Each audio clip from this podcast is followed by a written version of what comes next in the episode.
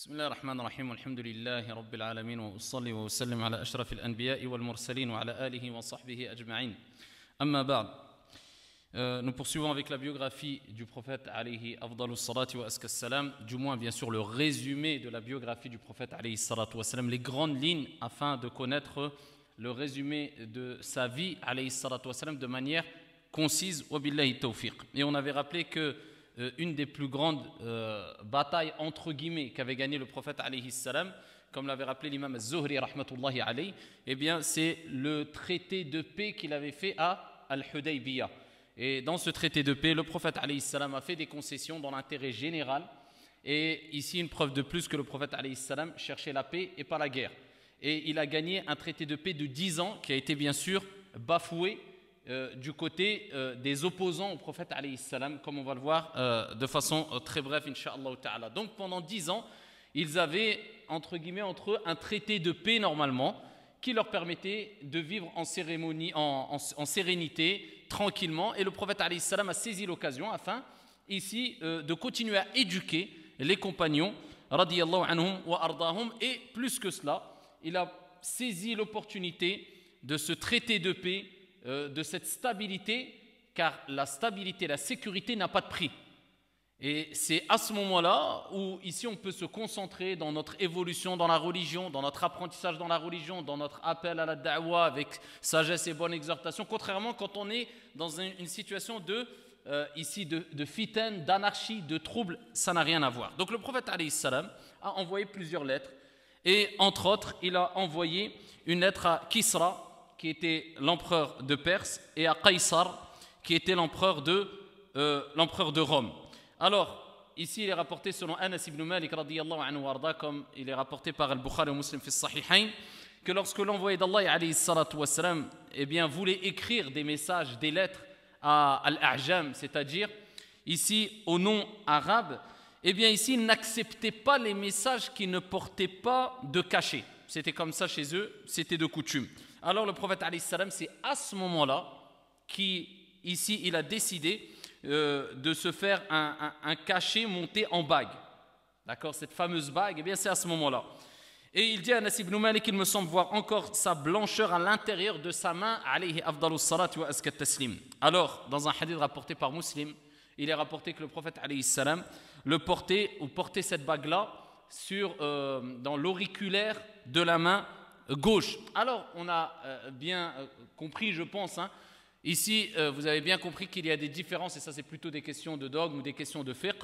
Il y a des différentes sunan. Il y a des, des qu'on applique ici parce que le prophète salam les faisait en vue de se rapprocher de Dieu. Et il y a des sunan appelés jibiliya, c'est-à-dire qu'il le faisait par habitude, c'était par groupe personnel. Alors ici, ça n'a rien à voir avec une action qu'il a fait en vue de se rapprocher de Dieu. D'accord? Donc si quelqu'un le fait par amour, parce que le prophète salam a fait telle chose ou telle chose, c'est une chose. Mais d'en faire un acte d'adoration, ça c'est autre chose. Donc ici, il faut savoir que si la personne va prendre une tenue vestimentaire en disant que ça, c'est une sunna avec laquelle je vais me rapprocher d'Allah parce que c'est un acte d'adoration, et de cet acte d'adoration découle une récompense type, je parle des hommes, c'est une erreur. De même, quelqu'un qui va avoir une coupe de cheveux va dire Je vais me laisser pousser les cheveux longs parce que le prophète salam avait les cheveux longs, donc je vais me rapprocher d'Allah. Ça, c'est des choses ici qui sont mal comprises par beaucoup, euh, malheureusement. Ici, que la personne porte la, bague sur la main gauche ou sur la main droite, ou la montre sur la main gauche ou sur la main droite, tout cela, il n'y a pas de problème, Inch'Allah, et on le verra ici plus dans les détails dans le fiqh, Inch'Allah, Donc, il a écrit plusieurs lettres, comme je vous ai dit, à Qaisar, il a écrit aussi à, à Kisra, et ils ont réagi de différentes manières. Bien sûr, je ne vais pas vous détailler tout, car le but c'est simplement le résumé et de vous donner des grandes lignes afin de retenir au maximum. Surtout qu'on arrive à la fin de la biographie du prophète, c'est peut-être le dernier cours. Donc ici, parmi les lettres qu'il a écrites, c'est la lettre à Qaisar, comme l'a rapporté Al-Bukhari et d'autres.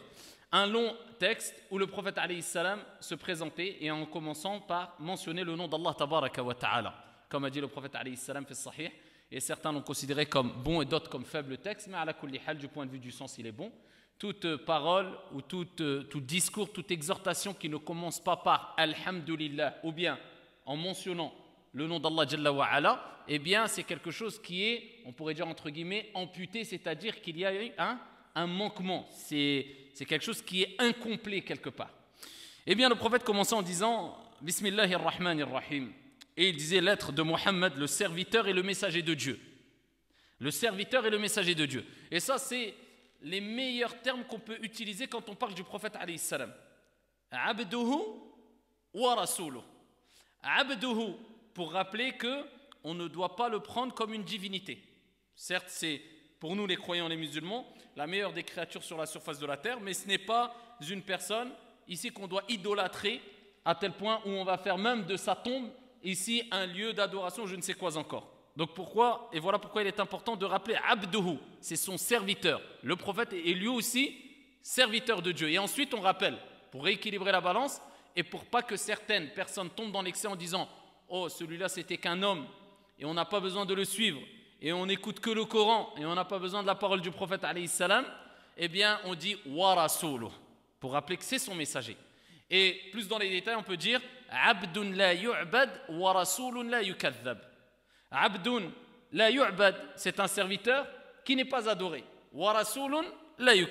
Et c'est un messager ici euh, dont on reconnaît la véracité de ses problèmes, donc on ne dément pas ses propos. Donc lui-même a utilisé ses propos quand il a décrit sa propre personne, alayhi salam. Le serviteur et le messager de Dieu à Héraclius ou bien à Caïsar, empereur de Rome.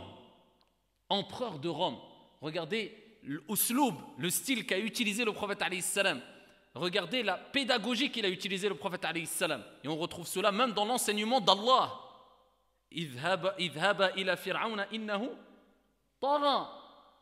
Allez voir Fir'aun, celui qui a dit Ana rabbukumu al-a'la, c'est moi votre Seigneur le très haut. Allez voir Fir'aun, innahu tara, il a transgressé et dites-lui des paroles douces. Peut-être qu'il me craindra-t-il et reviendra. Ça, c'est. Regardez la méthodologie qu'Allah nous a dit d'emprunter. Eh bien, quand même, on s'adresse à des personnes qui peuvent être parmi tes plus grands ennemis. Car le but, c'est toujours d'essayer d'arranger la situation, d'attirer, de ne pas faire, de ne pas faire fuir, jusqu'au bout. Le prophète a reconnu ici entre guillemets, la notoriété qu'avait cette personne-là. Il ne lui a pas dit euh, à l'égaré, euh, égareur. Euh, alors que maintenant, aujourd'hui, des musulmans entre eux, ils s'appellent comme ça l'égaré, égareur, dalmodil. Lui, il ne sait même pas qu'il est égaré en disant ça. À l'empereur Qaisar. Il lui donne une certaine qima, une certaine valeur pour l'attirer. Et il a Alors là, il a invité à embrasser l'islam. Et le récit est très long. Euh, eh bien, a réagi d'une certaine manière où il a été quand même impressionné. Pourquoi? Parce qu'il a demandé quelle est la personne la plus proche quelque part au niveau du lignage du prophète et ici avec qui? Abu Sufyan. Il lui a dit approche-toi. Et là, il lui a posé plusieurs questions. Le hadith, il est très long. Il lui a posé plusieurs questions concernant son lignage, concernant les personnes qui l'accompagnent. Il dit, c'est qui qui l'accompagne? Il dit, c'est plus les forts ou les faibles? C'est les faibles. Est-ce que quand il y a des conflits avec les gens, quand il y a des expéditions, quand on attaque, il, gagne toujours ou il perd? Quelquefois il gagne, quelquefois il perd. Est-ce que il lui pose plusieurs questions? Et de par expérience, Qaisar savait reconnaître les personnes véridiques des personnes qui mentaient, surtout ceux qui se disaient prophètes. Et là, Qaisar, euh, à force de, poser les, interrogations comme ça à Abu Sufyan, eh bien, à la fin, il en a conclu, parce que le hadith il est très long, il dit ici, sur ces mots, il se fit apporter la lettre du messager d'Allah et l'a lu, comme le, rapporte, le, rapporteur du texte. Et toutefois, dès qu'il eut fini, les voix s'élevèrent et bavarda, et le bavardage allait en bon train. Ensuite, il donna au Quraishites l'ordre de se retirer. À sa sortie, Abu Sufyan dit à ses compagnons L'affaire d'Ibn Abi Kabsha, c'est comme ça qu'ils appelaient le prophète salam eh bien ici euh, est, poussé, est poussé par une volonté et euh, Abu Sufyan ensuite a dit Je ne cessais d'être certain que le messager d'Allah finirait par triompher jusqu'au jour où Allah me fait entrer en islam. Donc Abu Sufyan rapporte ce récit de cette situation avant qu'il rentre en islam. D'accord? Et il a été énormément impressionné, euh, Abu Sufyan. Et il disait, il a dit ici, euh, lorsqu'il a entendu tous ces témoignages-là, il dit euh, si. Alors, euh, oui, ce, ce passage-là? Je n'ai pas l'habitude de lire, moi, c'est pas mon truc, mais bon. Alors, euh, peur de lui, la chasteté, précise que si tout progresse. À la Il dit s'il était là, s'il était présent cet homme-là, eh bien je lui aurais même alors euh, embrassé ou lavé les pieds. Tellement qu'il a reconnu la véracité ici de, de, de, de, son message quelque part, mais pas totalement. Parce qu'ils disent, al-ulama, il n'a pas confirmé ce qu'il a reconnu par la langue clairement en disant Ashhadu an la ilaha illallah wa ashhadu annaka Muhammadan abduhu wa rasuluh. Donc il n'a pas attesté et il n'a pas mentionné l'attestation de foi. Donc une personne qui reconnaît quelque part que le prophète est un envoyé, euh, que, Dieu existe, etc., mais qui ne confirme pas cela par l'attestation de foi, il ne fait pas suivre cette croyance intérieure par la langue, eh bien il ne peut pas être considéré comme, comme étant croyant, du moins comme étant comme étant euh, musulman. Alors, euh, ici, donc, il a quand même pris avec respect ce message, cette lettre-là, et c'était Qaisar. Concernant, contrairement à Kisra, empereur de, Perse, dans un hadith très long, Bisanadin Hassan, il est rapporté que quand il a pris note de ce message-là, de cette invitation, lui, qu'est-ce qu'il a fait? Il a déchiré la lettre. Et dans Sahih al-Bukhari, le prophète, quand il a entendu, entendu que Kisra a déchiré cette lettre et a rejeté cet appel et a méprisé le prophète salam, eh bien, le prophète a fait une invocation en disant qu'Allah subhanahu wa ta'ala déchire son règne. Et c'est ce qui s'est vraiment, euh, passé. Alors, après cela, le prophète a décidé de faire une umrah. Alors, quelle umrah? Umratul qada. La première umrah, eh bien, on lui avait interdit de la faire. Et là, il a fait la umrah de compensation et c'était en l'an 7 de l'Égir, ou plus précisément à la fin de l'an 7 euh, de, euh, de l'Égir. Alors ils avaient euh, droit de refaire pour trois jours de Umrah, de refaire la Umrah, et ils leur ont accordé un délai de, de trois jours. Alors les Quraysh, bien sûr, ils ne pouvaient pas rompre le pacte. Donc ils ont dit on est obligé, on avait accepté qu'ils reviennent plus tard faire la ils reviennent. Donc ils se sont dit hein, comment on va faire pour, quand même pour montrer euh, la, bassesse de, leur acte et les rabaisser, etc., eh bien, ils se sont mis à dire, bah, regardez, ce ne sont que des personnes qui sont affaiblies, c'est des personnes qui ils ont voulu montrer qu'ils n'avaient plus de force, ils ne valaient plus rien.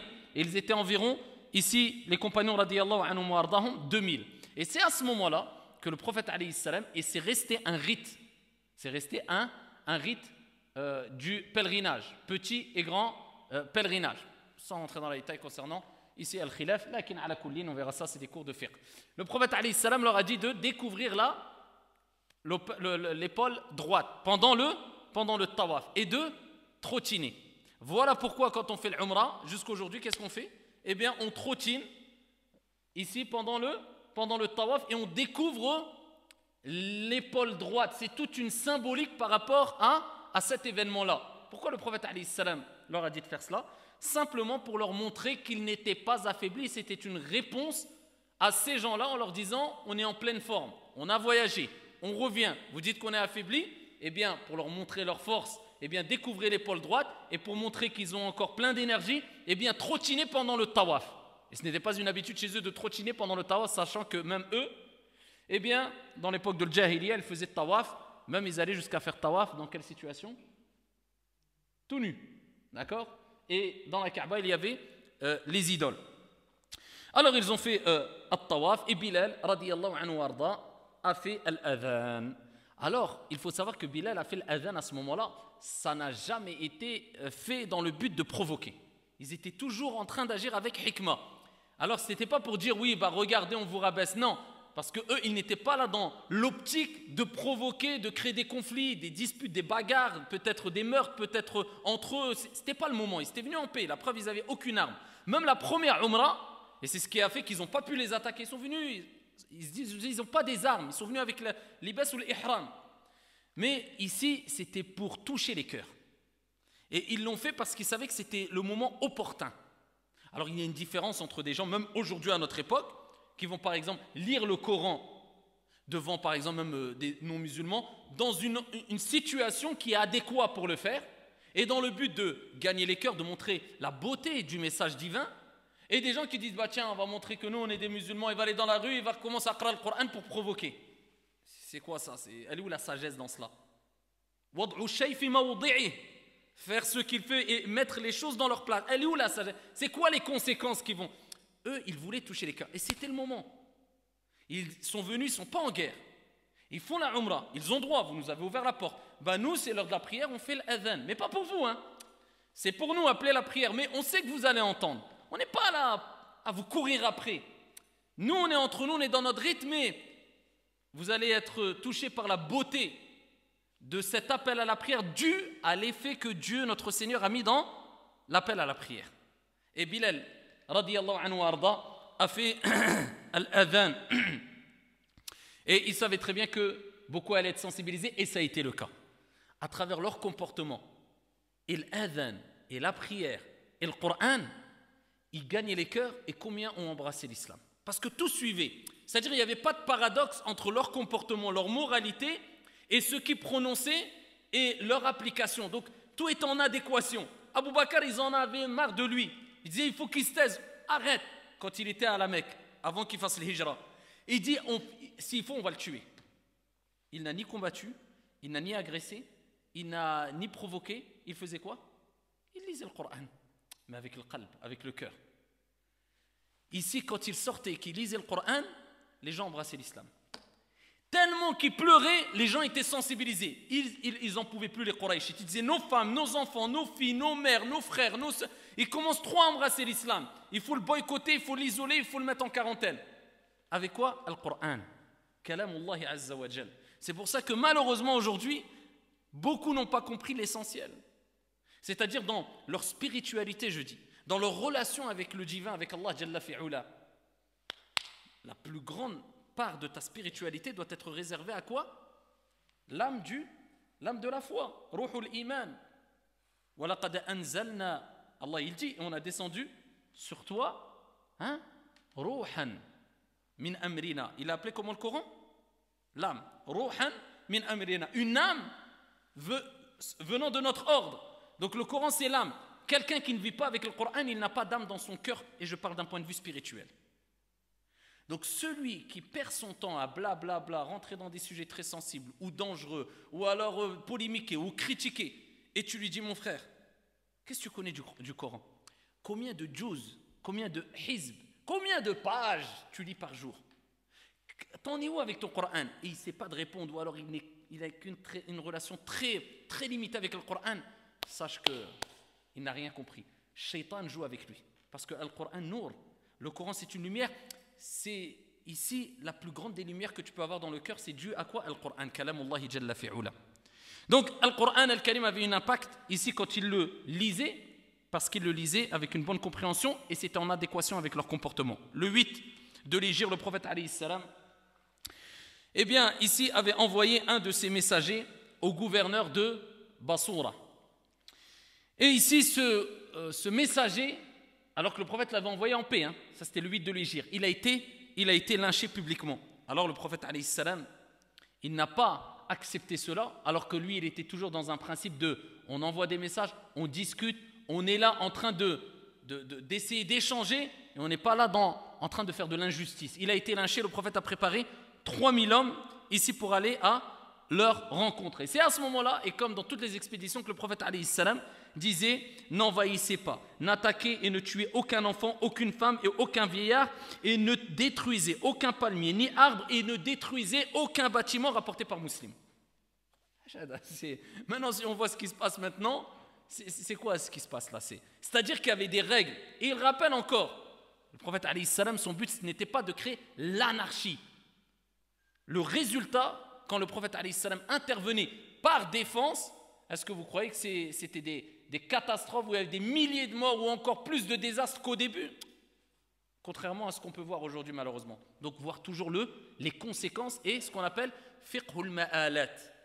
D'accord? Cette compréhension des, conséquences des, actes. Alors ici, le prophète salam est parti à la, à la rencontre et arrivé à Mu'ta. Arrivé à Mu'ta, eh bien il y a eu ce, cette rencontre entre, entre eux et ils étaient environ 200 000. Et il y avait plusieurs avec eux. Il y avait des Arabes, il y avait des Byzantins, etc. Et c'est lors de cette expédition que Ja'far, radiallahu anhu arda, appelé At-Tayyar, est décédé Pourquoi At-Tayyar? Car le prophète salam a vu et a rappelé qu'il avait, il avait des ailes au lieu des bras qui lui avaient été amputés lors, lors de cette, euh, cette rencontre-là. Et le prophète salam, cette expédition-là, il l'a raconté dans les détails, comme il a relaté dans Sahih al-Bukhari. Il n'était pas présent, mais il racontait ce qui se passait, comme s'il voyait, comme un film devant lui. Il se passe ça, un tel prend l'étendard, il y a ceci, il y a cela. Il racontait tout. Alayhi taslim. D'accord? Et ça, c'était la première bataille où a participé Khalid ibn al-Walid radiyallahu anhu arda. Alors il faut prendre conscience qu'ils étaient 3000 contre 200 000. 3000 contre 200 000, 1 pour 70. Et il y a eu environ 7 jours de, de bataille. Ils ont réussi à les dérouter et éviter le pire.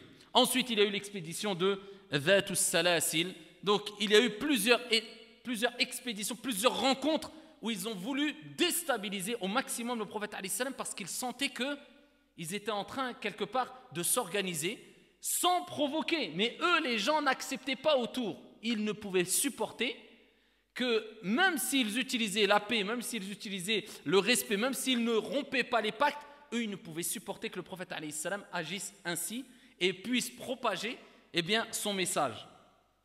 Après cela, les Quraysh eh bien, ont été trop loin jusqu'à ce qu'ils ont attaqué une tribu qui était alliée des musulmans, qui était Khuza'a. Et ils, les tuaient, ils tuaient des gens, donc Quraysh, alors qu'il y avait un pacte entre eux, en plein territoire, en plein territoire sacré. Et donc ici, ils ont rompu le pacte, et le prophète a dit à ce moment-là, il nous reste qu'une chose à faire, vu qu'ils ont rompu tous les pactes, vu qu'on a patienté, vu qu'on a... C'est pas d'aller en guerre et de les détruire et de les... On va aller, et c'était combien de temps après euh, Deux ans. On va aller faire Fathu Mecca, l'ouverture de Mecca. On va aller à la Mecque, revenir d'où on a été chassé tout simplement. Alors le prophète il est parti avec plus de 10 000 hommes. Il y avait des muhajirines et il y avait des, des ansar. Et le prophète, quand il est parti, il est parti à un moment et d'une manière afin de les prendre par surprise. Alors quand on entend prendre par surprise, en général, c'est pour faire plus de dégâts et plus de mal. C'est vrai ou pas? Par prendre par surprise, comme ça on fait des dégâts. On est 10 000, à, à, Mu'ta, c'était 3 000 contre 200 000. Imaginez-vous ici la, la préparation qu'ils avaient, c'était 10 000. Et il a dit on va les prendre par surprise. Mais pourquoi on va les prendre par surprise? Tout simplement parce qu'il voulait éviter de verser le sang.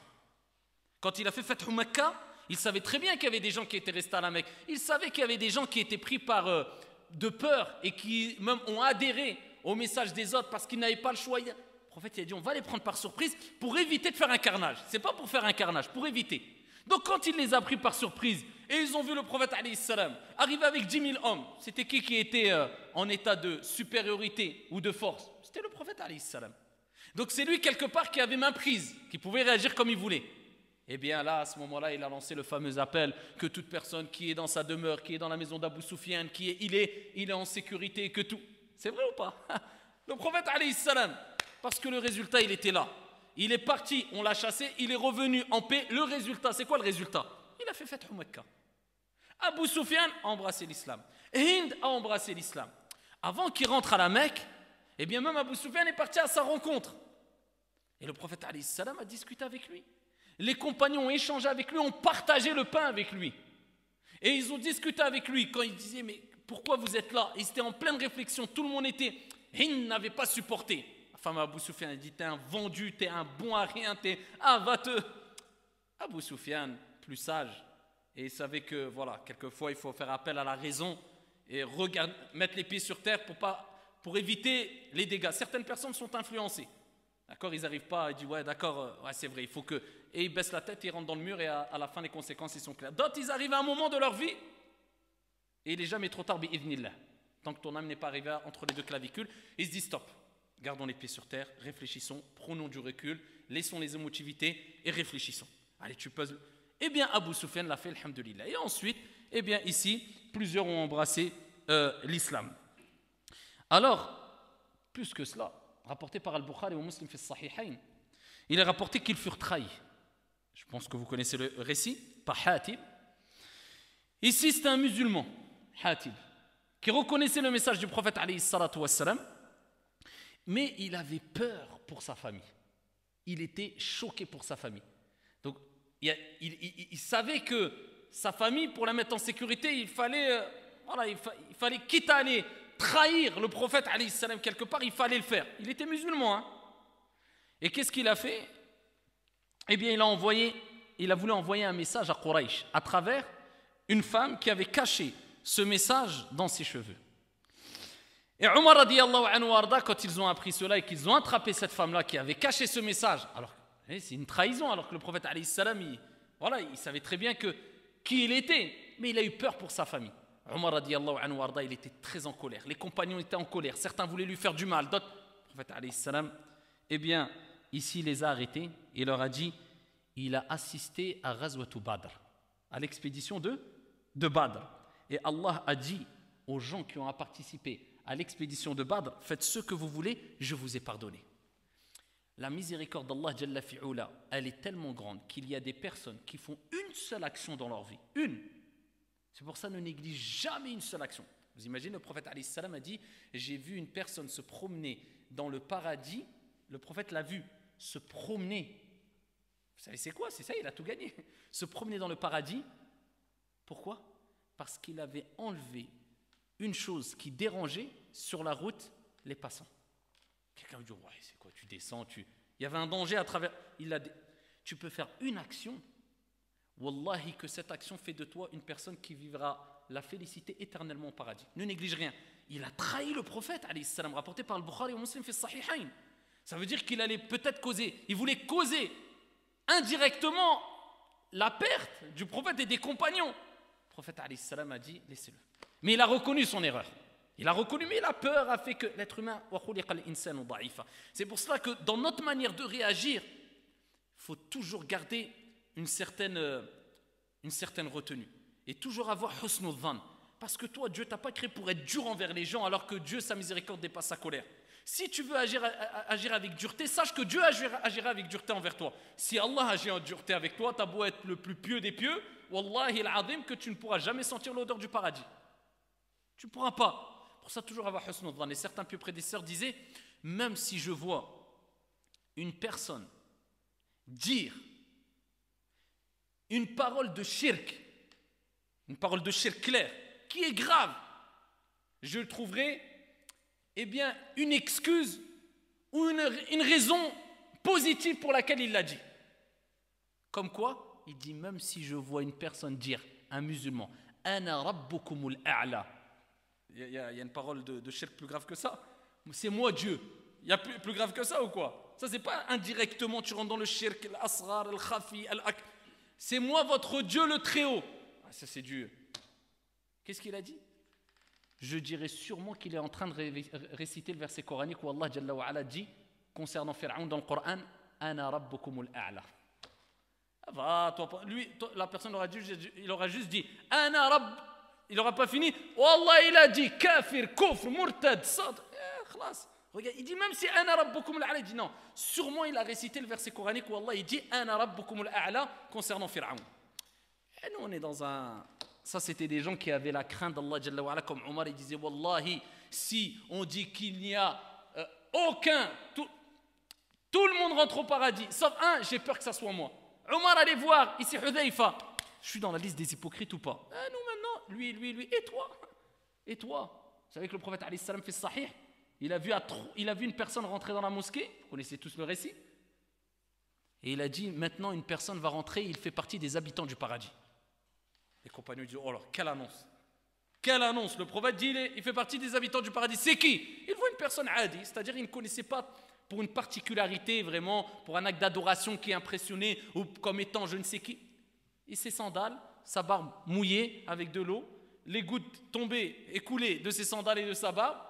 Et un compagnon s'est levé, il a dit Wallah, je vais le suivre chez lui. Et il a trouvé une excuse pour rester chez lui pendant plusieurs jours. Et il regardait, il surveillait la nuit, pas de la journée, etc. Il dit Mais qu'est-ce qu'il fait celui-là pour être au paradis? À la fin, il a craqué, il a dit Écoute, je suis venu pour te surveiller quelque part. Voilà ce que nous a dit le prophète salam sur toi. Et je voulais voir qu'est-ce que tu as fait vraiment pour faire partie des habitants du paradis?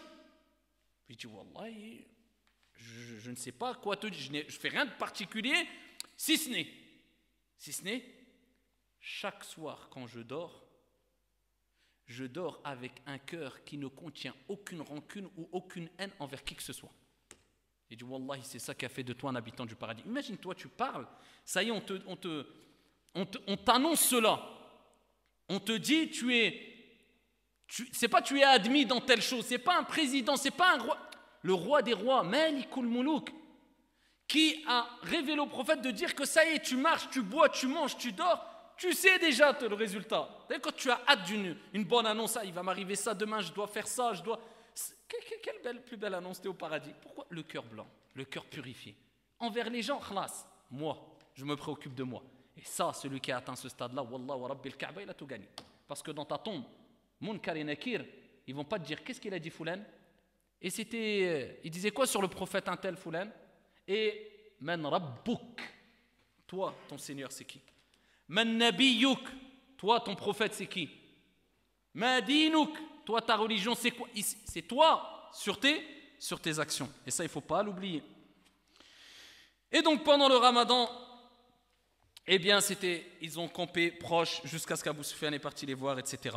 Et ici, ils sont entrés, alhamdulillah, à la Mecque et ils ont fait Fathu Mecca. Allant 8 de l'Égypte, alors que le prophète salam avait 61 ans, Allah Jalla wa ala a révélé le verset coranique إذا جاء نصر الله والفتح ورأيت الناس يدخلون في دين الله أفواجا فسبح بحمد ربك واستغفر إنه كان توابا Et lorsque viendra le secours et tu, tu, verras les gens rentrer en masse dans la religion, eh bien implore le pardon de, glorifie ton Seigneur et implore le pardon de ton, de ton Seigneur. Et là le prophète salam, il a compris le message. Ça voulait dire quoi? Ça y est, sa mort était proche. Pourquoi il a compris ça?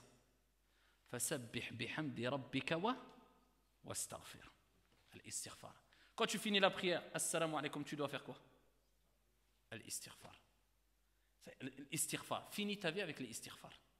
C'est pour cela qu'il est demandé de faire beaucoup d'istighfar. Demander pardon à Allah Jalla wa ala. Ça purifie des péchés et ça nettoie le cœur. Ça y est. Les gens sont entrés en masse. Glorifie ton Seigneur en guise de remerciement et demande pardon à Allah Azza Si Allah a dit au prophète de demander pardon, nous qu'est-ce qu'on doit dire? Ah, on, a le temps de s'occuper des gens Toi, le prophète, un ordre, amr, demande pardon. Et moi je vais m'occuper de Foulen et Allan. Moi, le prophète demande pardon. Prophète il demandait pardon, il se repentait plus de 70, une version 100 fois par jour. Moi je vais aller demander, euh, demande pardon pour toi. La preuve ne sois pas trop sûr de toi, j'ai pas de péché. Alhamdoulilah, j'ai fait Ramadan, j'ai fait mon Hajj, j'ai fait Peut-être en cinq minutes, tu vas avoir des péchés. Si on te les montrait, tu, tu mourrais de peur, choqué, de crainte des conséquences de ces péchés. Mais Dieu est miséricordieux. Sa miséricorde dépasse sa colère. En l'an 8 de l'Égypte, il y a eu Hunayn. Encore, ça ne s'est pas arrêté là. Le prophète avait 61 ans, l'an 8 de l'Égypte. Hunayn. Alors, les grandes tribus voisines, eh bien, ont vu l'impact qu'avait pris le message du prophète. Ils ont dit là, c'est maintenant ou jamais. Ils vont trop se renforcer. Donc, on mise tout maintenant ou jamais. Donc ils se sont rassemblés et ici ils se sont dit on va les attaquer. Et là les croyants, eh bien ici étaient très nombreux. C'est pas le nombre, hein, étaient très nombreux et trop confiants. C'est pas confiant, trop confiants, trop rassurés. Donc ils se c'est bon, on à la Mecque, on est nombreux, ils veulent nous faire du mal, mais on est nombreux, c'est bon. Et Allah ta'ala a révélé, les versets coraniques concernant Hunayn. Et il dit Hunayn, au moment où, eh bien, ici, vous avez été fiers quelque part de votre grand nombre et que cela ne vous a servi à rien. La terre, malgré son étendue, elle s'est restreinte, elle s'est resserrée sur vous, puis vous avez tourné le dos en fuyard. C'était Sahaba, il y avait des gens, ils, ont, ils, ont été, ils se sont retrouvés dans une situation critique, ils ont dit, oh là là, lors de la rencontre. Et là, le prophète a vu beaucoup qui s'est rebroussé chemin et le prophète disait Où allez-vous Venez à moi, je suis le messager d'Allah. Où allez-vous Venez à moi, c'est moi le messager d'Allah. Et il voit qu'il commence, il continue à partir. Et là, le prophète il a fait appel à qui? Il a fait appel aux anciens. Je dis, il y en a beaucoup de nouveaux. Ils n'ont pas fait leur preuve. On fait appel aux anciens, qui eux, je sais que je peux compter sur eux. Ils partaient, les autres, ils partaient. Et là, le prophète, comme il aurait été dans Sahih Muslim, il dit à Al-Abbas de crier au peuple des Ansar qui avait prêté allégeance à Al-Hudaybiyah, venez. Et il a fait appel à qui? Au peuple des Ansar, Al-Ansar, c'était les plus anciens. Et là, ils sont venus, ils, ils ont répondu à l'appel, et ils ont accouru vers le prophète, et le prophète a repris le, dessus, et le prophète, comme il a relaté dans Sahih al-Bukhari ou Muslim Sahihain, il ne cessait de répéter Je suis le prophète je ne puis mentir, je suis le fils de Abd al-Muttalib. Et il priait en disant Oh Allah, fais descendre ton soutien, oh Allah, fais descendre ton soutien. Toujours le prophète ne lâchait jamais de a.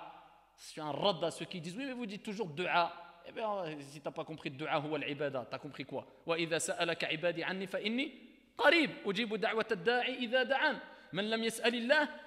Alayh. Tu rien compris si tu dis ça. Celui qui ne demande pas Allah, Allah se met en colère. Si Allah veut quoi que ce soit, il dit quoi? Kun, fayakun. Et ici ensuite, alhamdoulilah, ils ont pris le et ils ont repris le, le, dessus. Alors, quand ils sont partis les autres, eh bien ils ont laissé derrière eux ici beaucoup de choses. Il y avait 24 000 chameaux. 24 000, 24 000 chameaux, 40 000 ovins, 6 000 captifs, 4 000 onces d'argent. C'était des personnes qui étaient restées, qui étaient ils avaient tout ça entre les mains. Alors le prophète a gardé bien sûr euh, les chameaux, les ovins, etc. Et il s'est dit, bah, je vais le partager avec les, gens qui sont là, à la Mecque, les femmes, les enfants, etc. Et faire le, partage. Et le prophète dans Sahel Bukhari, il a attendu dix jours avant de, de distribuer, au cas où, au cas où s'il y avait une reconnaissance de leur erreur venant des, de ceux qui les ont attaqués. Regardez la miséricorde du prophète. Si certains se repentent, s'ils reconnaissent leur erreur, s'ils reviennent à la vérité, bah khlas, 10 jours, rapporté par le Bukhari, on garde. Regardez la, la, méthodologie, ce n'était pas n'importe quoi. 10 jours, khlas. 10 jours, ils ne ils sont pas repentis, ils ne sont pas revenus, ils ont fait le partage, donc ce qu'ils avaient, qu laissé derrière eux. Et dans Sahih al-Bukhari, il est rapporté que le prophète salam a commencé à satisfaire les nouveaux. Il donnait aux nouveaux. Tiens, toi, toi, toi, toi. Alors comme il le relatait, il se mit à satisfaire ceux qui s'empressaient parmi les chefs de tribu et les notables de la Mecque, entamant ainsi le partage du butin. Les nouveaux convertis étaient les premiers servis, il y avait Abu Sufyan, etc., etc., etc. Et les Bédouins venaient vers le prophète, salam, les Bédouins, et ils le harcelaient. Ils ont vu tout le butin, ils ont harcelé le prophète, salam, en disant Ô messager d'Allah, donne-nous notre part du butin, jusqu'à ce qu'il bousculait le prophète. Salam. Vous imaginez la situation? Le prophète, il arrivait, il a eh, Toi, toi, occupe-toi de lui, c'est toi qui fais prophète, il se faisait bousculer. Donc on voit la, la douceur du prophète, salam. Et ça, ça ne s'opposait pas au fait que le prophète, salam, quand il fallait être ferme, il était ferme. Et ça, ça nous rappelle la parole de Omar ibn al-Khattab, anhu lorsqu'un jour il a eu mal. Alors je ne sais plus pour quelle raison exactement, mais ça avait une relation, fait sahih, ça avait une relation avec la responsabilité qu'il avait quand il était euh, euh, euh, chef des croyants. Et ils ont dit, ils ont dit à Omar, mais pourquoi tu réagis comme ça? Mais pour Et lui, c'était par rapport à quoi? C'était par rapport à sa responsabilité. Il avait peur. Il avait peur de cette responsabilité. Mais Ouliya. Et ici, il a dit, Wallahi, pour réussir à respecter cette responsabilité, ça c'est une grande leçon de Omar ibn al-Khattab. Pour réussir à gérer, c'est une, une, leçon générale, hein. quand tu gères un groupe de personnes, quand tu gères un groupe d'une communauté, quand tu gères, et ça c'est, tu peux l'élargir, hein, pas que d'un point de vue religieux. Il disait, il faut être doux sans faiblesse. Et ici, il faut être euh, ferme, ou plutôt fort, kawi, sans violence. Bila Regardez la parole de Omar ibn al-Khattab. Il reconnaissait que c'est très difficile, il y avait les fitaines. Et alors que Omar ibn al-Khattab, comme le prophète l'a rappelé, c'était la porte qui empêchait les fitaines. Hein. Quand Omar est mort, la porte s'est cassée. Et là, les fitaines sont arrivés, il y a les groupes qui sont arrivés de Khawarij, qui ont tué Uthman ibn Affan, il a Mais Omar, c'était la porte. Et Omar, il, a, il voyait que c'était dur. Il y a, pourquoi? Parce qu'il y a différents tempéraments, il y a différents. Il a dit il faut être doux. Regarde, il commence par quoi? La douceur. Mais par contre, sans faiblesse. Pas parce que tu es doux, que tu es faible. Certains confondent gentillesse, c'est pas avec fait. Douceur avec faiblesse. Doux, c'est ça, c'est le comportement de base. Sans faiblesse, sois jamais un faible. Et il dit, il faut être fort. Mais certains sont forts, c'est des injustes. Ils font du mal à n'importe qui au nom de je ne sais sans violence, c'est-à-dire sans dépasser les limites aussi. D'accord? Et donc ici, les Bédouins harcelaient en disant au messager d'Allah Donne-nous notre part du butin et le bousculer, si bien qu'en se repliant sous un arbre, son manteau fut accroché, retiré par une branche. Il cria Aux gens, rendez mon manteau, rendez mon manteau. Et il disait Par celui qui détient mon âme, si j'avais autant de chameaux qu'il y a d'arbres, à Tihama, je vous les partagerai et jamais vous ne me trouverez avare, lâche ou menteur. Puis il prit un poil de chameau entre ses doigts en disant Par Allah, de votre butin, comme de ce poil, je n'ai droit qu'au cinquième, et ce cinquième, je vous le cède. Alayhi salatu wassalam. Et les Ansar, ils ont eu quoi? Rien du tout. Et ils ont eu très mal. Ils ont dit Comment ça? Les Ansar? Eh bien, on n'a rien, ils ont eu mal. Et le prophète, il s'est renseigné. Ici, il les a rassemblés en leur disant, comme il le relaté dans le hadith rapporté par Ahmad, bisanadin sahih par Allah. Le messager d'Allah a retrouvé son peuple. Alors Saad ibn Ubad, s'en allant voir le prophète, ils ont dit ça. Le prophète, il a retrouvé son peuple. Il nous a oubliés, c'est les Mekwa, etc. Le prophète, il est parti voir Ubada, ici euh, Ibn Ubada. Le prophète, il dit au messager d'Allah, ce clan des Ansar t'en veut beaucoup. Veut. Le prophète, dit, mais pourquoi? Et Saad dit, à cause de ta distribution du butin à ton peuple et à tous les Arabes excepté à eux. Et là, le hadith, il est long, à la colline. Et là, le prophète, il est parti voir les Ansar. Et il leur a rappelé la sagesse à travers cela. Et regardez, quelquefois, il y a des choses qui peuvent nous étonner. Mais tu ne sais pas la sagesse. Le prophète, il voyait loin. Nous, maintenant, on essaye de faire sortir le résultat avant d'agir carrément. Le prophète, agissait en sachant que le résultat va venir bien longtemps après. Vous avez compris ça? Le prophète, c'était un hakim, il était très sage, il voyait loin. À première vue, tu dis, c'est Shoma, c'est nous qui l'avons. Le prophète, il savait que vous, les cœurs sont gagnés. Vous, vous êtes raffermis. Vous, je vous aime plus que n'importe qui. Mais eux, faut gagner leur cœur. Regardez juste leur comportement, ils sont même pas éduqués. Le bédouin, il vient, il m'arrache mon manteau. La il vient, il veut encore. Il savait, le prophète, vous n'allez pas réagir comme ça. Vous êtes déjà éduqués. Eux, il faut gagner leur cœur, ils sont nouveaux, il faut. Voilà. Et là, le prophète, salam, leur a remonté le moral. Et il dit ici, euh, ici que même si les Ansar prenaient un chemin, Wallah, j'emprunterai ce chemin, il a akhiré. Et ensuite, jusqu'à ce qu'il leur a remonté le moral, et ils se sont mis à pleurer, et ils ont dit Nous agréons Allah Jalla comme Seigneur ici, et nous acceptons que son messager soit notre lot. Le prophète s'en alla, et les gens ici euh, partirent alayhi afdal salatu wa taslim. Alors, ici, il y a eu l'an 9 de l'Égir, une dernière expédition que le prophète a fait. C'était une expédition qui était très très très éprouvante et tellement éprouvante qu'elle a été appelée Ghazwatul Usra parce que c'était quelque chose de très très difficile. Et ici, il y avait beaucoup d'hypocrites qui, euh, qui sont apparus et elle a été appelée comme ça cette Ghazwa parce qu'il faisait extrêmement, extrêmement, extrêmement chaud. Alors si il est mentionné qu'il faisait très chaud, alors qu'on sait très bien que même aujourd'hui, en été, là-bas, euh, du côté du Hijaz, Arabie Saoudite, c'est des 50 degrés, etc. Alors, vous pouvez imaginer qu'il faisait extrêmement, extrêmement chaud. Les Byzantins, ils n'avaient pas accepté donc l'ampleur qu'ils avaient pris. Ils ont décidé ici de, de les attaquer. Alors le prophète salam demandait s'il y avait des compagnons qui pouvaient apporter de l'argent pour se tenir, etc. Uthman ibn Affan, anhu, qui était riche, les compagnons étaient riches. Il y avait des compagnons qui étaient riches, il avait apporté 1000 dinars et le prophète salam avait dit les erreurs que pourra faire Uthman anhu à l'avenir seront pardonnées, rapportées par At-Tirmidhi, bisanadin sahih. Abu Bakr anhu comme vous savez, à chaque fois il donnait quoi? Il donnait tout. Un jour, Omar, il a voulu concurrencer Uthman, il a dit Je donne la moitié de mes biens. Abu Bakr a donné tous ses biens. Quand le prophète s'est tourné vers Abu Bakr, il a dit Qu'est-ce que tu as laissé à ta famille? Il a dit Allah est son messager. Pas, ça ne veut pas dire que tu laisses ta famille en train de mourir de faim aujourd'hui, attention. C'est un contexte bien particulier. Et tu même pas l'orteil de Abu Bakr. D'accord? Parce que va pas faire des choses que tu ne vas pas assumer. Certaines personnes disent sur un, une montée de foi, tiens, il a, il a 1000 euros de côté, il n'a plus rien chez lui, par tiens, je donne 1000 euros. Sa foi, elle rebaisse, il se met à pleurer. Qu'est-ce que j'ai fait? Parce que eh, ça dépend, va selon ton degré de foi. Et ici, les hypocrites, ici, ont trouvé plein d'excuses. Beaucoup d'hypocrites n'avaient pas voulu participer. Il y en avait, ils avaient trouvé des excuses, etc., etc. Et Allah les a blâmés et les a scandalisés, dévoilé leur hypocrisie dans le Coran. Et ils sortirent. Et Ali ibn Abi Talib anhu était resté euh, gouverneur de, de Médine.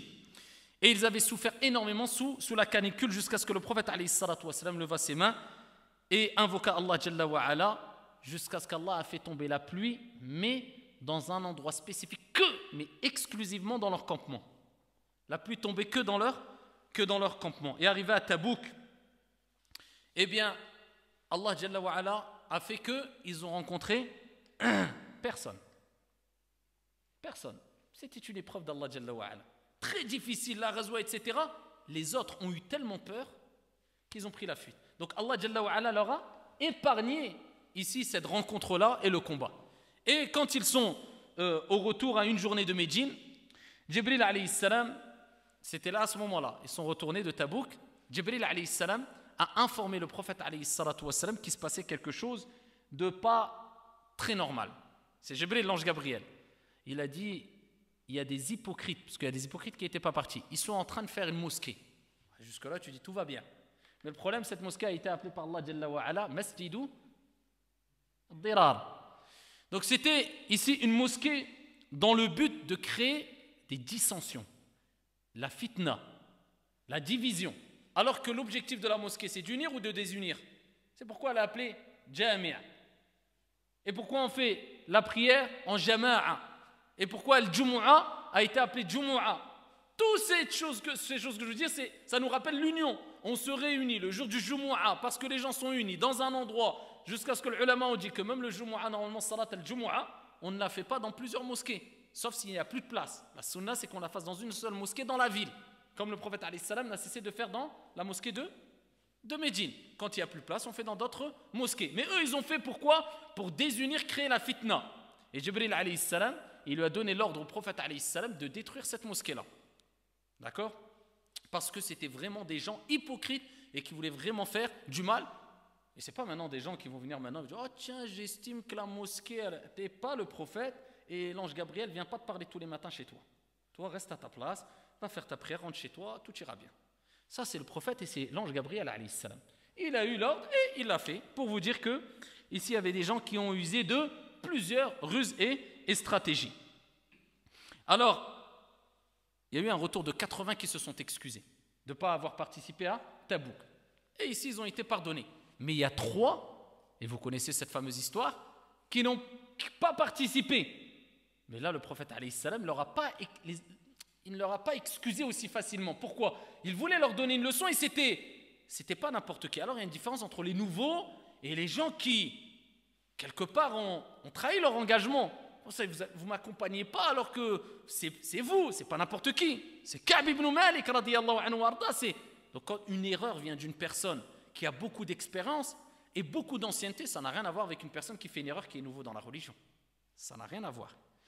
Il y avait Ka'b ibn Malik, il y avait Ibn Rabi' et Hilal ibn Umayya.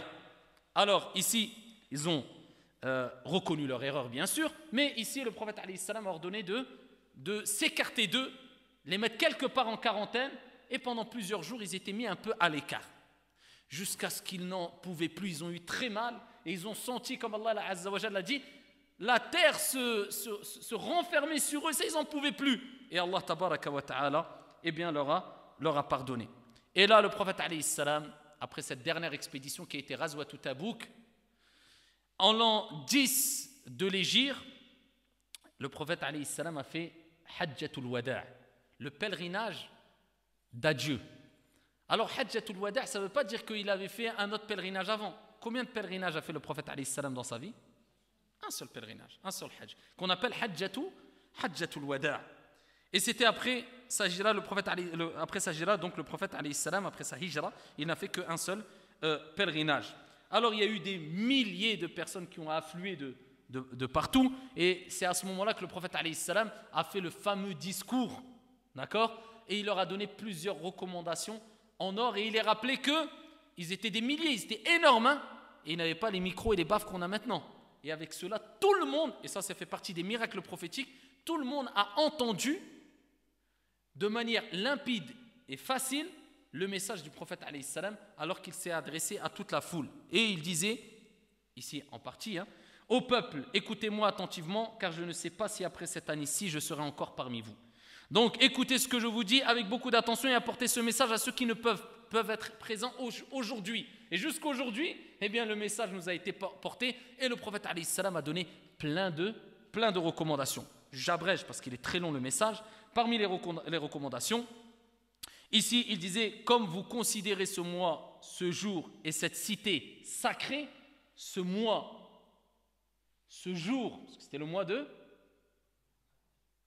Ça, c'était le mois du pèlerinage, Dhul Hijjah. Ce mois, ce jour, et cette, cette cité comme étant sacrée, il dit, alayhi salatu wassalam, considérez aussi la vie et les biens de chaque musulman comme sacrés. Et c'est pour ça qu'Allah Jalla wa ala dit وَمَنْ يَقْتُلْ مُؤْمِنًا مُتَعَمِّدًا فَجَزَاؤُهُ جَهَنَّمْ خَالِدًا فِيهَا وَغَضِبَ اللَّهُ عَلَيْهِ وَلَعَنَهُ Regardez tout ce qu'il dit. Celui qui tue un musulman, alors que de, manière générale, tuer l'âme qu'Allah a rendu sacrée, c'est strictement interdit de faire quand on touche des innocents, comme ce qui est fait aujourd'hui beaucoup au nom de l'islam. Mais tuer un musulman, ça c'est pas le prophète qui le dit, c'est Dieu qui le dit dans le Coran. Vous savez que les compagnons ils divergent celui qui tue un musulman. Certains compagnons, ils disent qu'il est éternellement en enfer, il n'est pas pardonné. Ils considèrent, ils disent non, c'est le, ce péché-là, il n'est pas pardonné. Khalidan fiha wa Regardez tous les détails. Allah se met en colère. Tu veux quoi de plus? Allah te maudit. Et il aura un dur châtiment. L'âme, c'est même pas l'âme. L'honneur du musulman, elle est sacrée.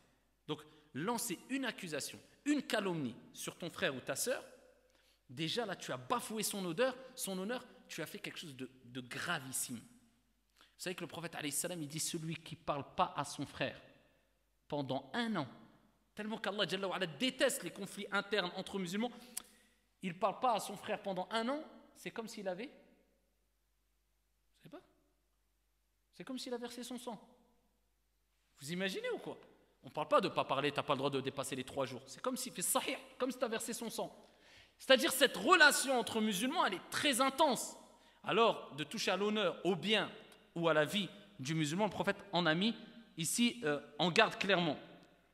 Et c'est pour ça que le prophète il dit le premier compte sur lequel on rendra des comptes au jour de la résurrection concernant notre relation entre individus, c'est Safkud Dima. Safkud Dima. Celui qui a été tué injustement, il viendra au jour de la résurrection, hadith un peu choc, on va dire, et il tiendra la tête de celui qui l'a tué. Et ici, alors qu'il y aura le sang qui giclera de sa veine jugulaire, il dira Ya Allah, qatalani. Ya Allah, c'est lui qui m'a tué. Euh, le sang, c'est c'est pas une mince affaire. Et il a commencé par cela, alayhi salatu wassalam. Et il a rappelé que retournez à leurs légitimes propriétaires les biens qui vous ont été confiés. Ne blessez personne, afin que personne ne puisse vous vous blessez. Il a, il a mis en garde contre riba, contre les intérêts usuraires. Méfiez-vous de Satan pour le salut de votre religion. Ici, il rappelle que les femmes ont des droits sur les hommes aussi. Et il dit traitez donc bien vos femmes et soyez gentils envers elles, car elles sont vos partenaires. Et ici, il dit au peuple écoutez-moi écoutez bien, adorez Allah, faites vos cinq prières, jeûnez pendant le mois de Ramadan, donnez votre zakat, accomplissez le hajj, et la Donc le prophète a donné plusieurs recommandations que vous retrouvez dans le fameux sermon euh, d'adieu du prophète et c'est ce, euh, dû à, cet événement-là aussi qu'Allah a révélé les, fameux versets coraniques ou le fameux verset coranique où Allah Jalla wa ala dit Al-yawma euh, akmaltu lakum dinakum wa atmamtu alaykum wa lakum. Aujourd'hui, j'ai parachevé pour vous votre religion et accompli sur vous mon bienfait et j'agrée l'islam comme religion pour, pour vous, alayhi euh, afdalus salatu wa taslim, 10 de l'égir est décédé. Alors sa mort ici a été euh, a duré à peu près 13 euh, à 14 jours et elle a été très intense jusqu'à ce que le prophète wassalam, a rappelé à Aïcha anha qu'il ne cessait de souffrir à, à cause de un empoisonnement, une chose qui lui avait été fait manger lors de Khaybar. Et c'était une femme qui lui avait fait manger cette nourriture. Et le prophète a su, à travers un miracle, la viande a parlé. Et le prophète a dit Arrêtez-vous. La viande a parlé en disant qu'elle était empoisonnée, mais le prophète avait mangé. Et après cela, fait sahih, le prophète a relâché cette femme-là qui l'a empoisonnée. Et les conséquences de sa mort, ou la cause de sa mort, les savants ont divergé. Et certains ont dit que c'est la cause, c'est l'empoisonnement qui avait été fait et qui a pris, qui a mis du temps avant de d'affaiblir le prophète salam, provoquer sa mort, dû à ici beaucoup de problèmes au niveau surtout de la horte. Alors, ici, il a été euh, malade et il y avait des signes précurseurs qu'il allait mourir. Il y avait Idha Nasrullahi, la sourate. Deuxième des choses, d'habitude, il faisait pendant Ramadan l'i'tikaf. L'i'tikaf, c'est la retraite pieuse spirituelle dans la mosquée pendant 10 jours, tous les ans. Mais là, cette année-là, il a fait 20 jours. Deuxième signe précurseur. Troisième signe précurseur, ici, tous les ans, Jibril eh bien, faisait réciter au prophète salam le Coran. D'accord? À chaque fois, il venait ici faire réciter le Coran au prophète salam. Et cette année-là, Jibril a fait réciter la totalité du Coran combien de fois? Deux fois. Donc ça, c'est trois signes précurseurs qui rappelait que la mort du prophète salam était très très proche. Alors, le prophète sentait la mort. Alors quand on voit comment le prophète a réagi quand il sentait la mort, tu te dis, Wallah, si Allah ne nous fait pas clémence et miséricorde, on est dan comme on dit. Le prophète, il sentait sa mort. Il est parti faire ses adieux. Il est rapporté ici, fait sahih, qu'il est euh, au début du mois de Safar, l'an 11 de l'Égir, d'accord, c'est plus l'an 11, je vous ai dit l'an 10 de l'Égir, hein. il se rendit à Uhud et fit une prière de recueillement pour le repos de, l'âme des martyrs. Ça, c'est une sunna d'aller visiter les martyrs de, Uhud quand on va par exemple à l'Umrah ou à l'Hajj. Et en signe, euh, en signe d'adieu, par la suite, il s'en alla euh, au Mimbar.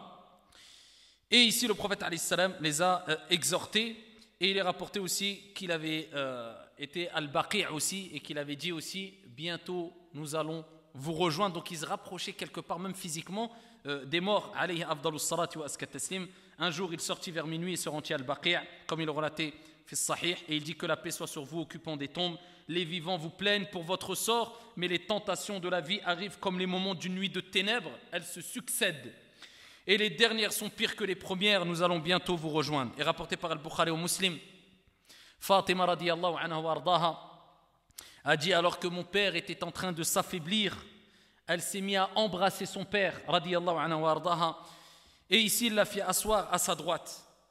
Et il lui fait comprendre à sa fille qu'il allait bientôt quitter ce monde-là et lui dit ittaqillahi wasbiri crains Allah jalla wa ala et patiente elle éclata en, sanglots et elle se mit à pleurer. Et ensuite, ici, il se rapprocha de sa fille Fatima et lui glissa des mots et elle se mit à rire. Et quand on a interrogé Fatima anha sur les mots qu'il lui avait dit, elle dit Il m'a dit, tu seras la première des membres de ma maison qui me rejoindra dans ma tombe. Et il ajouta N'accepterais-tu pas d'être Sayyidatul Umma fil Jannah, la maîtresse de la communauté au, paradis? Aisha a rappelé que sa maladie a duré 13 à 14 jours. La dernière semaine, alors qu'il restait que 7 jours à vivre au prophète, wassalam, sa maladie devenait de plus en plus intense. Et à cet égard, il disait Où dois-je aller demain? Où dois-je aller demain? Wassalam. Il souffrait tellement qu'il disait Apportez-moi une bassine d'eau. Il plongeait sa main dans la bassine d'eau et il essuyait son visage et il disait La ilaha illallah, inna lil la sakarat. Il n'y a de divinité qu'un Dieu unique, certes la mort à son agonie, wassalam. Cinq jours avant sa mort, un mercredi, le prophète wassalam, a eu de la fièvre dans tout son corps. Et les mots de la tête s'accentuaient et alors évanoui, il disait Versez sur moi sept récipients d'eau puisée dans différents puits avant que je n'aille vers les gens leur faire des recommandations. On le fit asseoir on, le fit s'asseoir dans un récipient et ensuite on lui versa l'eau au point qu'il se mit à dire ça suffit, ça suffit. et il disait n'adoptez surtout pas ma tombe et ne prenez surtout pas ma tombe comme une idole à adorer salatu et plusieurs textes rapportés par Al-Bukhari ou Muslim où il est rapporté que le prophète a mis en garde sévèrement sur le fait qu'on prenne sa tombe après sa mort comme lieu de divination, d'adoration. Donc on n'adore ni le prophète ni sa tombe, mais Allah Jalla Rabbul Ibad, le Seigneur des, des serviteurs. Et ensuite le prophète wassalam, ne cessait de leur donner des recommandations. Et il dit, l'homme le plus généreux à mon égard, dans sa compagnie et dans ses biens, est certes Abu Bakr. Si je devais choisir un ami autre que mon Seigneur, c'est lui que je choisirais comme ami. Et là, il prépare déjà psychologiquement les gens à qui À accepter la relève qui est la relève entre guillemets bien sûr qui ne remplacera jamais le prophète salam mais qui succédera dans le fait d'être le représentant des musulmans, c'est-à-dire Abu Bakr radiallahu anhu arda. Quatre jours avant le décès, c'était un jeudi. Le messager d'Allah alayhi wa taslim dit sous l'effet de la douleur, venez, je vais vous rédiger un document qui permettra de ne pas vous perdre. Et là, les compagnons, ils ont commencé à paniquer, ils ont dit non, non, non, on va pas rédiger, peut-être qu'il dit ça, mais il est en train de s'évanouir, c'est pas vraiment lui. D'autres, ils ont dit si, et d'autres disaient non. Et là, le prophète a dit allez-vous-en. Il les voyait en train de rentrer en conflit. Eux, ils étaient perdus, les compagnons. On doit écrire, mais si on écrit, ça va rester à vie. Mais est-ce qu'il est. Parce là, il reconnaissait que c'était un homme aussi, le prophète. Il avait ses faiblesses. La preuve en est, regardez comment il souffrait. Et là, le prophète leur a dit allez-vous-en. Au moment de la prière de l'Isha, la maladie devient plus grave. Et l'empêcha même de sortir de chez lui pour aller à la mosquée. À cet égard, c'est à ce moment-là qu'il a dit à Aïcha Ici, euh, Aïcha raconte, le prophète salam a dit Les gens ont-ils prié? Et ils disent non au messager d'Allah, ils sont en train d'attendre. Et il reprit Mettez-moi de l'eau dans le récipient. Nous mîmes de l'eau dans le récipient. Et alors il dit Est-ce que les gens ont prié? Et là, sur ces mots, il s'évanouit une deuxième fois, puis une troisième fois, avant de s'évanouir comme la première fois lorsqu'il essayait de se lever. Et rapporté par Al-Bukhari au Muslim après cela, il envoya Abu Bakr. Il a tout essayé pour faire la prière, mais il n'en pouvait plus. Et il envoya Abu Bakr, lui donna l'ordre, lui donnant l'ordre de diriger la prière en ces jours, et celui-ci dirigea 17 prières. Ce qu'il n'avait jamais fait du vivant du prophète et c'est de là que Al-Fuqaha et Al-Jumhur, la majorité dont Al-Malikiya, considère que celui qui mérite le plus de présider la prière, ce n'est pas celui qui connaît le plus le Coran, mais c'est celui qui est le plus savant. La preuve en est parmi les preuves, c'est ce récit-là, parce qu'à leur époque, il y avait Ubay ibn Ka'b qui était le plus versé dans la science du Coran et l'apprentissage, mais il a fait devancer Abu Bakr radiallahu anhu arda. Et donc ce qu'il n'avait jamais fait du vivant du prophète la prière d'Aïcha du jeudi, la prière du Fajr du lundi et 15 autres prières entre les deux jours en question. Aïcha consulta trois ou quatre fois le prophète demanda, en demandant de retirer l'imama de Abu Bakr. Elle avait peur pour Abu Bakr, elle savait que c'est... Là tu vas pas remplacer n'importe qui. Comment tu veux... La, barre elle est trop haute. Tu vas être remplacé entre guillemets dans la prière. Le prophète Mohammed c'est sa fille. Donc quelque part, elle voulait mettre quelque part aussi, certains savants disent à l'abri Abu Bakr en disant peut-être qu'il va pas assumer cela. Et le prophète a, euh, a, a rappelé avec fermeté que c'est Abu Bakr qui doit présider la prière. Et un ou deux jours avant le décès, le samedi ou le dimanche, comme il le relaté dans Sahih al-Bukhari ou Muslim fait Sahihain, le prophète salam, un ou deux jours se sentit un peu mieux. Et escorté par deux hommes sortis pour effectuer la prière de Dhuhr, c'était Abu Bakr qui dirigeait la prière, le voyant venir, celui-ci se mit à replier, mais il lui fait un signe lui ordonnant de ne pas reculer. Après quoi il dit Installez-moi à côté de lui. Et un jour avant qu'il décède, le dimanche, le jour avant le décès, le messager d'Allah eh bien, a franchi des personnes et il fit une, une aumône de six ou sept dinars qui avait avec lui et donna ici tout ce qui lui est resté aux musulmans parmi euh, ses armes, etc. Le dernier jour, selon Anas ibn Malik, les musulmans, alors qu'ils accomplissaient la prière du Fajr, du lundi, et ils étaient tous déboussolés et choqués de ce qui leur arrivait, la prière était dirigée par Abu Bakr, et ils furent surpris de voir le prophète salam lever sitar le voile. Parce que le prophète salam, sa maison était collée à la, à la mosquée. Ça veut dire où il dormait, où il vivait avec Aisha radiallahu anha il n'y avait qu'un voile qui séparait. Il séparait le voile et il était à la mosquée. Il a soulevé le voile alors que les compagnons commençaient à ranger les rangs. il voit, il les regarde, il sourit, alayhi salam, ils se sentent tous bien en espérant que ça y est, le prophète alayhi salam, eh bien ici, euh, allait mieux. Et Abu Bakr se ravisa et voulait regagner les rangs, alors que le messager d'Allah devait prendre part. Et les musulmans, à en croire Anas, furent alors remplis de joie. Toutefois, par un signe de main, le messager d'Allah leur ordonna de continuer la prière. Et ensuite, restant dans la chambre, il lâcha le voile de séparation. Après cette prière, le prophète alayhi ne vécut pas jusqu'à une autre prière. Et ici, peu après le milieu de la journée, eh bien, euh, c'est à ce moment précis hein, qu'il a appelé Fatima, juste quelques heures avant de mourir, ou quelques minutes avant de mourir, c'est là où il lui a mentionné les deux choses. Première des choses, je vais mourir. Deuxième des choses, tu seras la maîtresse de la Ummah au paradis et tu seras la première de la famille à me, à me rejoindre dans, dans la tombe. Et c'est à ce moment-là qu'elle disait Fatima radiyallahu anha warda, quand elle voyait que le prophète alayhi salam commençait à souffrir de plus en plus, et il disait La ilaha illallah, inna lil mawti la sakarat, elle disait Je plains mon père, je plains mon père, ya abata. Elle avait énormément mal pour son père, alayhi salatu wassalam, et là le prophète se tourne vers Fatima radiyallahu anha wardaha, et il dit Ya Fatima, ton père n'aura plus de chagrin à partir de ce jour et ici, Aisha radiallahu anha elle dit Je ne cesse de sentir l'effet du mets que j'avais consommé.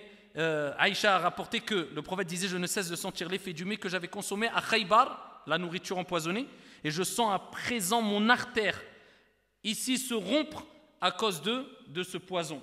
Et ces dernières paroles et ces dernières recommandations ici euh, étaient la prière.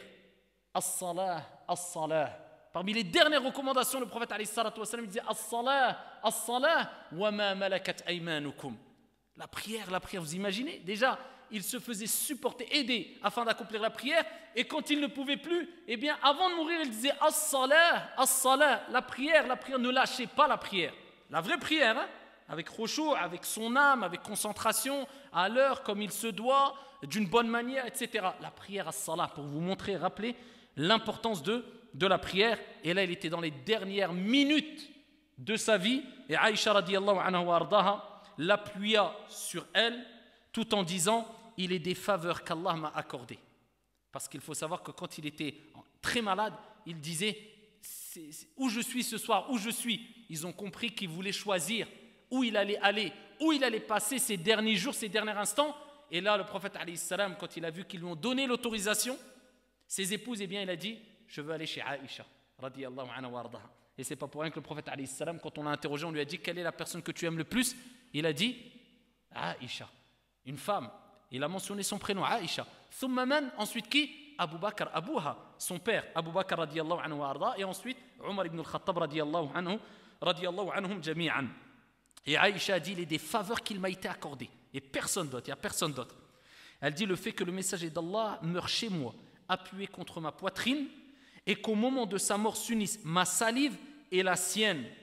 Ici, Aisha avait vu, quand le, frère était rentré, ici, elle avait vu que le prophète regardait le siwak et elle a vu, le, elle a, vu que le prophète, le voulait, le siwak, et elle a pris le siwak et elle a mâché le siwak. Et elle l'a mis dans la bouche du prophète salam. Voilà pourquoi elle dit Ma salive s'est mêlée à, sa salive, alayhi wa. Et ici, Aisha lui prêta l'oreille alors que le prophète disait des mots tout doucement et parlait doucement, et elle s'est rapprochée, et là le prophète disait, avec ceux à qui tu as accordé tes faveurs, avec ceux à qui tu as accordé tes faveurs. Seigneur, pardonne-moi, Seigneur, sois clément envers moi, Balir Rafiq il A'la. Et il voulait rejoindre ici la noble, la plus grande, la meilleure des compagnies. Fais-moi rejoindre la bonne compagnie, fais-moi rejoindre l'éternel. Aïcha dit, répéta cela trois fois et à ce moment-là, il rejoint Allah tabaraka wa ta'ala. Allah a ordonné à Malik al-Maut de retirer l'âme du prophète alayhi afdalus salati wa taslim et le prophète est décédé. Et à ce moment-là, les compagnons ont eu énormément mal, rapporté par At-Tirmidhi. Ici, il est rapporté que des compagnons eh bien, disaient Je n'ai jamais vu un jour aussi beau et lumineux que celui où nous avons rencontré le messager d'Allah, alayhi. Et je n'ai jamais vu un jour aussi obscur et aussi laid où le prophète wassalam, ou que le jour où le prophète salam, eh bien, nous a nous a quittés. Et c'est à ce moment-là où Omar s'est mis en colère. Il a perdu une partie de sa raison. La preuve que, regardez, l'être humain, c'était pas n'importe qui. Omar, et il disait Celui qui dit que le prophète est mort, je le tue. Il est simplement parti rejoindre son Seigneur, il va revenir comme l'a fait Isa. Et là, Abu Bakr est venu et il a tout stabilisé. C'est là où tu vois les gens qui, quand c'est la tempête, qui arrivent à rester lucides, fermes, c'est pas n'importe qui. Et c'est là où tu vois les meilleurs des gens. Les meilleurs. Et c'est pas pour rien que Abu Bakr a devancé Omar quelque part. Et là, il a rappelé Abu Bakr ses propos. À présent, ceux d'entre vous qui adorez Mohammed, qu'ils sachent que Mohammed est mort, et ceux d'entre vous qui adorez Allah, qui sachent qu'Allah est vivant et ne saurait mourir. En effet, Allah tabaraka wa ta'ala dit Wama Muhammadun illa Rasoul. Et le messager d'Allah n'est qu'un messager, des messagers avant lui sont passés. S'il mourait donc, ou s'il était tué, retourneriez-vous sur vos talons? Quiconque le fait ne nuira en rien à Allah Jalla wa ala. Allah récompensera bientôt les reconnaissants. Et à ce propos, Ibn Abbas a dit Par Allah, on eût dit que les gens ne savaient pas par, euh, ne savait euh, la révélation, n'avait compris la révélation de ce verset coranique que lorsque euh, Abu Bakr vraiment l'avait récité ainsi comme Omar anhu l'avait rappelé. Ils ont vraiment compris le sens et saisi le sens ici de ces versets qui ont été révélés et ils ont lavé le prophète salam et ils ont divergé, ils l'ont ils lavé tout habillé. Et c'était plusieurs hommes qui l'ont lavé, plusieurs compagnons radiallahu anhum euh, anhum qui l'ont lavé. Et parmi eux, il y avait euh, ici Oussama ibn et Al-Abbas et d'autres. Et ils ont divergé où on va l'enterrer. Et ils ont dit, le prophète nous a enseigné que les prophètes étaient enterrés dans l'endroit où ils décédaient. Et donc il est décédé où? Dans la maison de Aïcha. Et voilà pourquoi il a été enterré dans la maison de Aïcha. Où a été enterré? Abu Bakr et où a été enterré Omar ibn al-Khattab, l'un à côté de l'autre. Et voilà pourquoi que quand on passe devant la tombe du prophète salam, eh bien on salue Assalamu alayka ya Rasulallah, Assalamu alayka ya Abu Bakr, Assalamu alayka ya Omar, alayhi afdalus salati wa taslim. Et ainsi s'achève le résumé du résumé si on veut. Hein. C'est vraiment le résumé du résumé en sept cours, je pense, ou huit cours, sept cours. Ici, je pense, c'est ça? Huit cours? Huit cours de la vie du prophète alayhi salatu wassalam. Wallahu ta'ala a'la wa a'lam wa rabbil